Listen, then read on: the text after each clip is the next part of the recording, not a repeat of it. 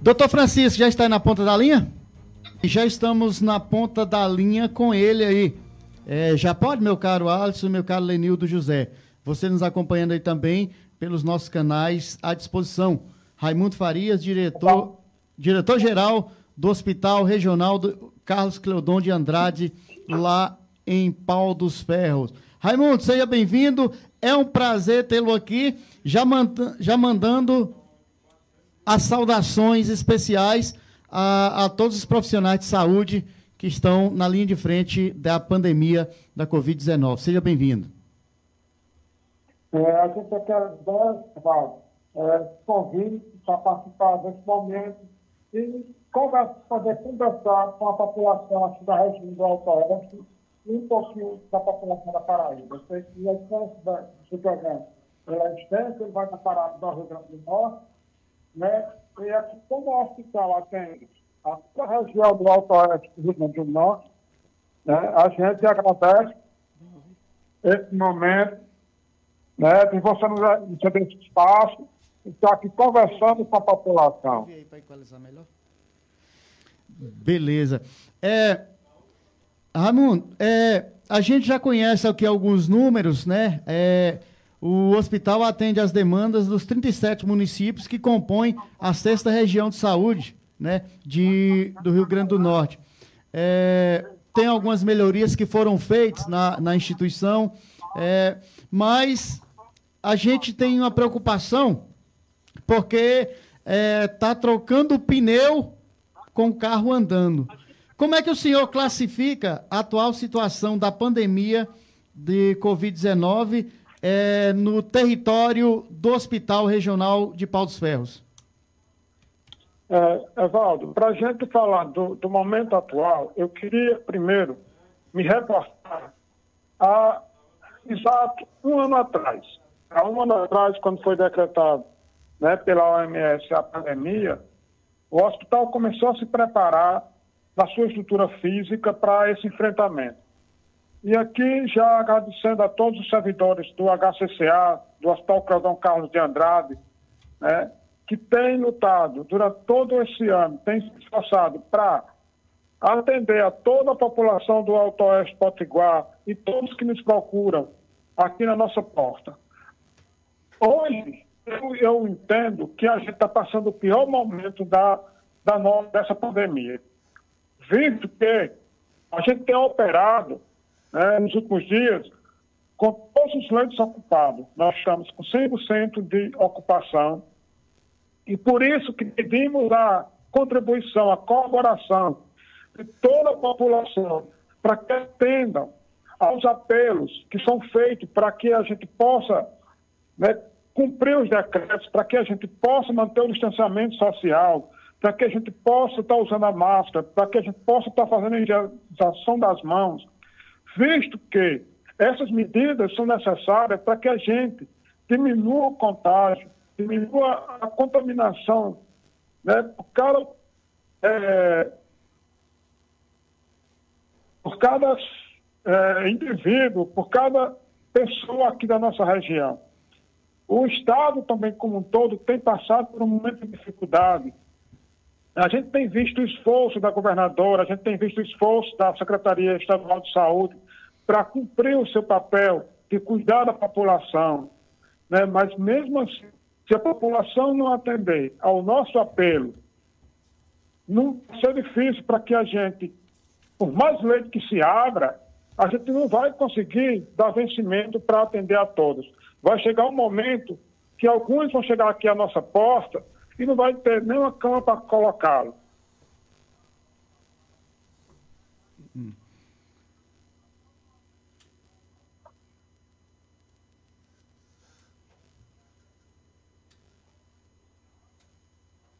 Alô, tá ouvindo? Estou ouvindo, estamos ouvindo. Pode continuar.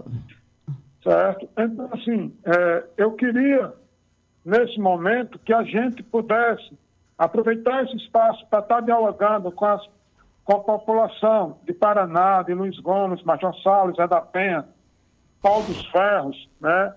através da, da, da 100, através do 90, para que a gente possa fazer esse apelo. E dizer que nós estamos aqui nos preparando todos os dias, né, todas as horas, para poder cuidar da população. Mas nesse momento, é preciso que a gente entenda que ninguém quer fechar comércio por fechar. A gente sabe da questão econômica, a gente entende tudo isso, a governadora entende isso, o SAP entende isso. Mas é preciso que as medidas de distanciamento sejam feitas. A gente não quer a criança fora da escola. A gente não quer o pai de família passando fome. A gente não quer o dono do espelhinho deixando de vender, de levar a sua comida para casa. A gente não quer ninguém passando por dificuldades, mas a gente precisa entender que a contribuição que cada um dá é se cuidando, é atendendo aos apelos do decreto, que nesse momento é tão necessário, é tão é, útil para que a gente possa ter como cuidar de cada um que procure o hospital certo? Para que a gente não tenha um colapso no nosso sistema de saúde. Que a gente sabe que nesse momento a gente já tem algumas pessoas esperando vaga nos hospitais e eles não podem suprir essa demanda. Então, para que a gente não veja as pessoas correndo dentro da ambulância, na, na porta do hospital, a gente precisa, sim, é fazer com que esse decreto aconteça, com, com esse distanciamento social aconteça, e a gente precisa também contar com a, a contribuição, como a gente sempre tem contado. A gente tem feito a gestão aqui no hospital dialogada com os municípios. Sempre participo em reunião da, do colegiado intergestor regional, que é assim, que é onde os secretários da, municipais daqui na região do Alto Oeste. Eles se reúnem para discutir a saúde da região. Eu sempre tenho estado presente para que a gente possa, juntos, sair desse momento de dificuldade, para que a gente possa, juntos, Hospital Regional, Regional de Saúde e municípios aqui da região, possam achar o melhor jeito de atravessar esse momento de dificuldade para que a gente não possa negar ou não garantir o acesso ao cuidado a quem nos procura, visto que o hospital ele não atende só o Covid, ele atende a todas as outras doenças. As pessoas não deixaram de as pessoas não deixaram de procurar o hospital através da nossa porta de urgência geral. Hoje, temos hospital. Doutor Raimundo Farias. Opa, meu amigo. Geraldo Wilson, é, a portaria é, 501-2021 autoriza, do, do Ministério da Saúde, autoriza 1.499 novos leitos é, para estados e municípios. No, no rol está o estado do Rio Grande do Norte.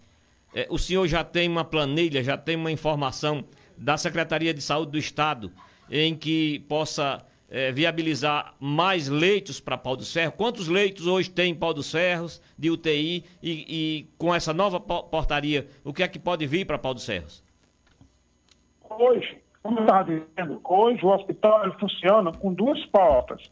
A porta da urgência geral e a porta do Covid. Nós tivemos que dividir o hospital é, em, duas, em duas alas. Nós temos a ala do Covid né, e tem a outra parte que atende às outras demandas. Hoje, o hospital ele conta, na sua estrutura, com 20 leitos de UTI, certo? Sendo 5 geral e 15 para o Covid. Quando nós começamos o ano passado, em abril do ano passado, nós abrimos com 5 leitos de UTI. E ao, e ao longo da pandemia, nós fomos ampliando. Estamos nos preparando para fazer nova ampliação na ala, certo? Mas isso não pode ser do dia para a noite. Isso tem que ser uma coisa organizada, bem pensada, planejada, visto que um leito de UTI ele demanda muito cuidado, certo? Porque ele precisa do cuidado médico, do fisioterapeuta, do técnico de enfermagem, do pessoal da limpeza, do maqueiro, certo? É, a nossa área Covid, ela conta com 28 leitos. Nós temos três leitos de estabilização, 15, 15 leitos de UTI e 10 leitos clínicos. Então, toda essa estrutura física foi montada para atender a região do Alto Oeste Potiguar. E todos os dias nós temos um comitê de crise aqui na, no hospital, nós nos reunimos para discutir as dificuldades e procurarmos saídas imediatas. Certo? Temos visto também que alguns municípios do Rio Grande do Norte né, se encontram em dificuldades. Uma coisa que é tão necessária hoje, que é o oxigênio. Mas temos visto também um esforço do governo, do Estado, junto da CESAP, para socorrer, para ajudar esse município, para que a gente possa garantir o cuidado a toda a população do Estado, né, é, nesse momento de dificuldade sanitária. É, diretor, a gente tem. Oi. É, a gente tem uma, uma, a gente tem um, um embate político que, que acaba é, é, é, travando, que acabou travando a questão do, do desenvolvimento é, da nação brasileira como um todo no enfrentamento à, à pandemia. É, na gestão, isso engessou de vez é, a possibilidade da gente ter reduzido esses números gradativamente, ou esses números poderiam ser maiores se as gestões não tivessem tomado a frente das coisas e, e, e botasse para andar no linguajar tipicamente popular? Oh, é, é, é o seguinte, é, a gente tem sim dificuldade imensa de vacinado muito mais pessoas, né? A gente sabe da, o quão necessária é a vacina, né, para essa para o combate do Covid, né, para o cuidado, para a prevenção do Covid, né? Assim como o distanciamento é importante, a vacina também é importante para garantir a imunidade das pessoas. Devido, devido à dificuldade que a gente tem a nível central e como o Ministério da Saúde não tomou a frente, né, como líder maior nesse momento, é, para conduzir de forma única todo o país, né, se, se a governadora não tivesse tomado as rédeas e não tivesse tido pulso forte para conduzir né, a, o Estado da forma como foi, a gente teria uma situação muito mais alarmante, muito mais angustiante do que a gente tem hoje. Né? Tem quase 300 mil mortos no, no país. Isso não são só números, isso são famílias que estão sofrendo.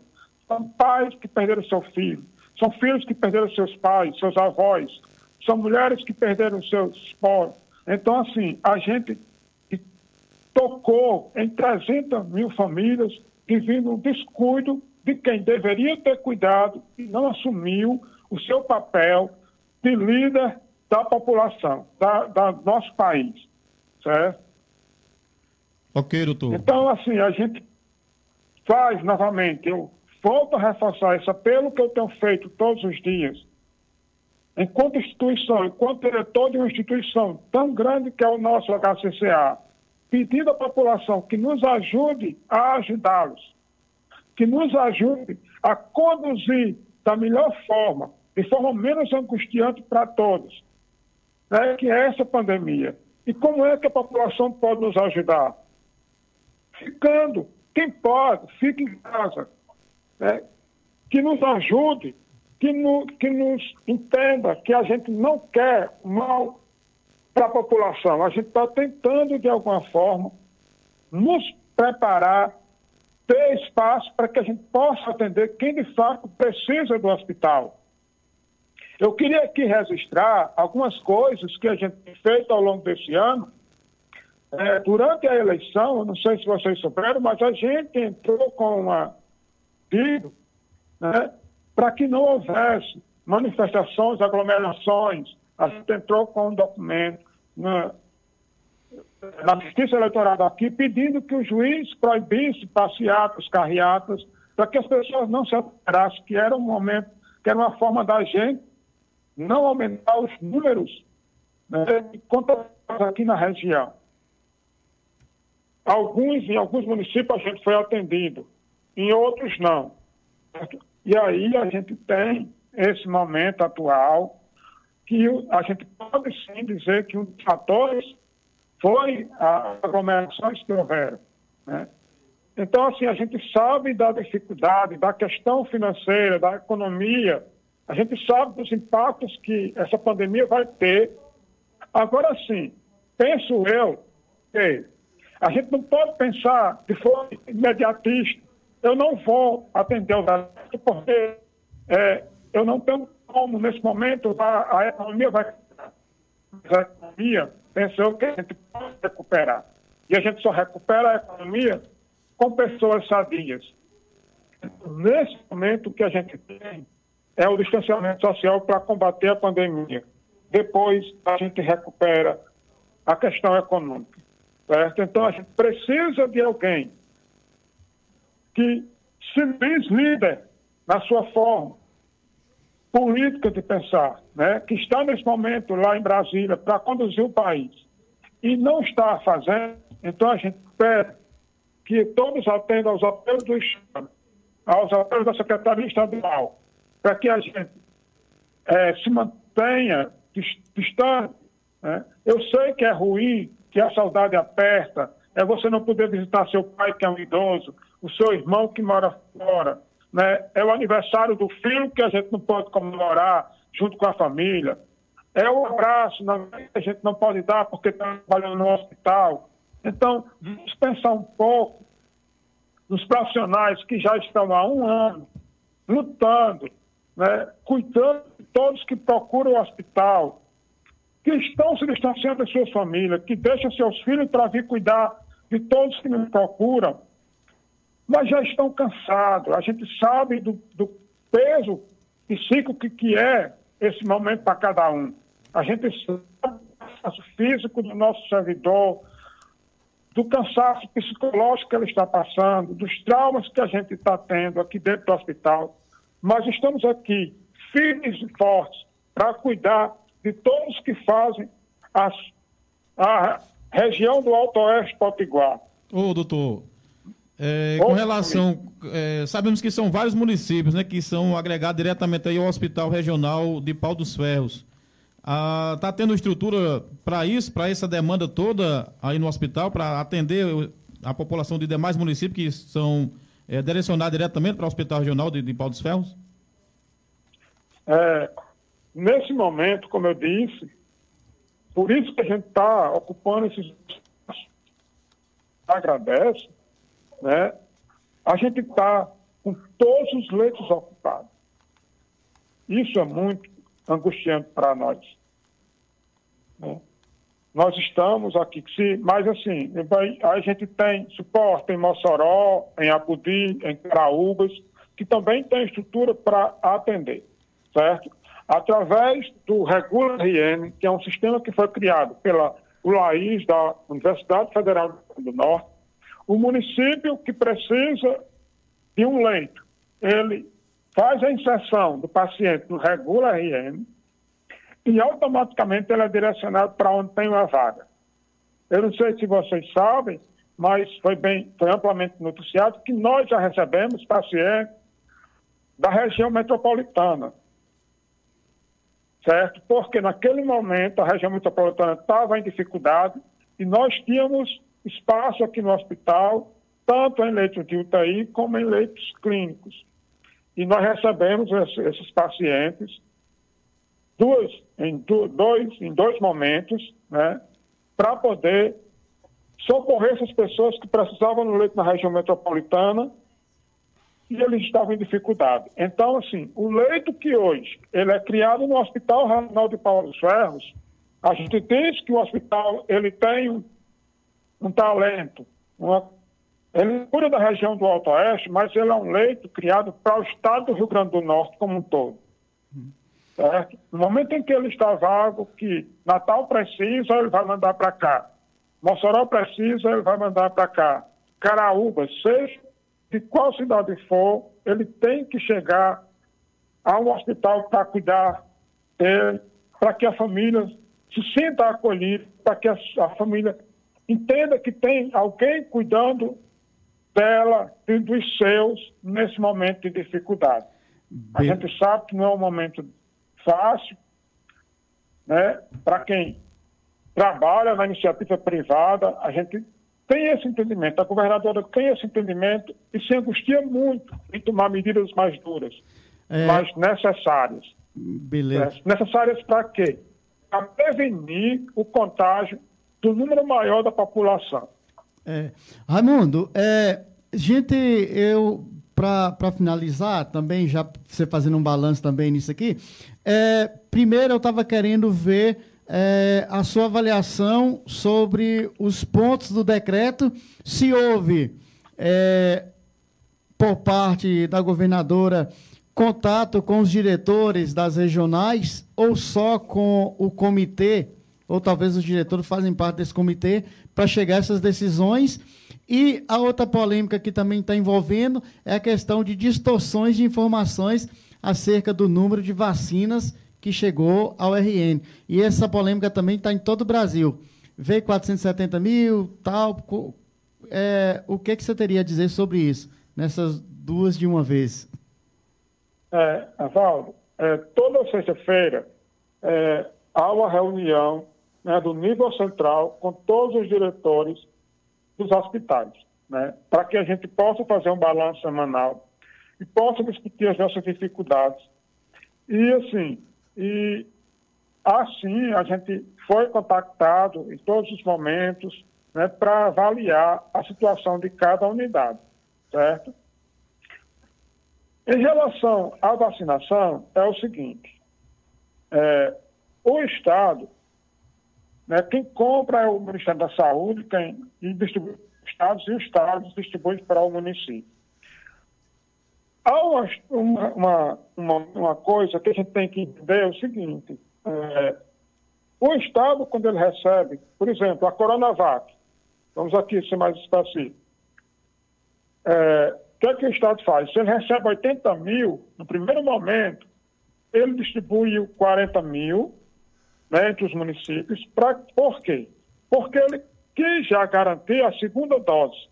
A gente sabe que, são, que as vacinas são em duas doses, então, assim, o Estado, quando ele faz essa reserva técnica e ele discute com os municípios como vai ser esse plano, porque o planejamento não é do Estado, o planejamento da vacinação é feito do Estado com os municípios. Né? O, o Estado tem mantido o diálogo com COSEMES, que é o órgão re, representante dos secretários estaduais municipais de saúde, e tem dialogado e tem tomado essas decisões em conjunto.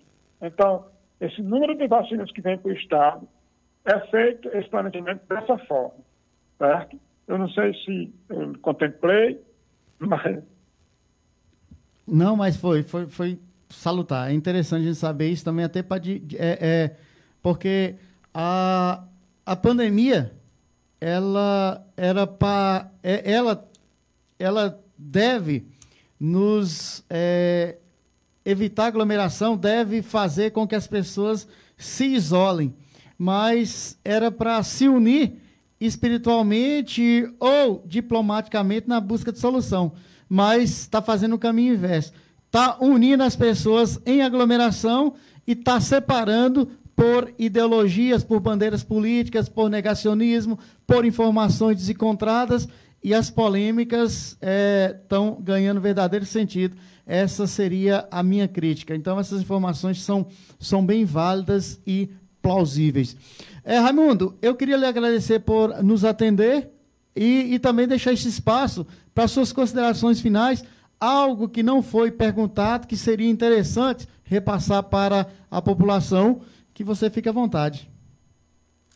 Eu queria agradecer, esse momento, esse espaço, que a gente teve para esclarecer alguns pontos e dizer a vocês que a gente está aberto, que no momento que vocês quiserem indagar alguma coisa, alguma crítica que for feita ao hospital, que vocês quiserem, a gente está fazendo a gestão de forma transparente.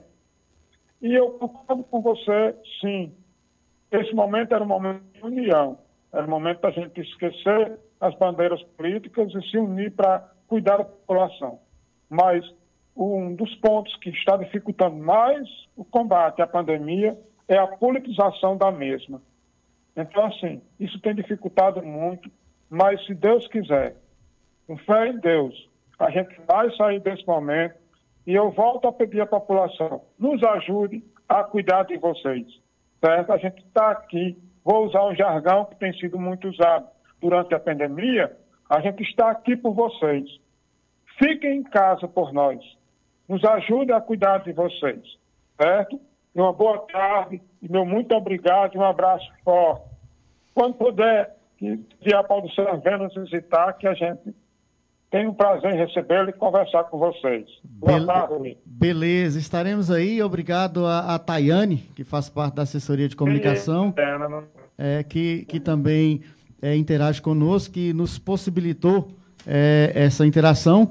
É, parabéns pela gestão e a nossa, o nosso abraço fraterno a todos os profissionais de saúde na linha de frente, né? Muitas vidas sendo ceifadas e os profissionais que estão na linha de frente também é, são coadjuvantes, são autores e são, são atores primordiais e são vítimas também, né, meu caro Geraldo, meu Sim, caro João? Com certeza.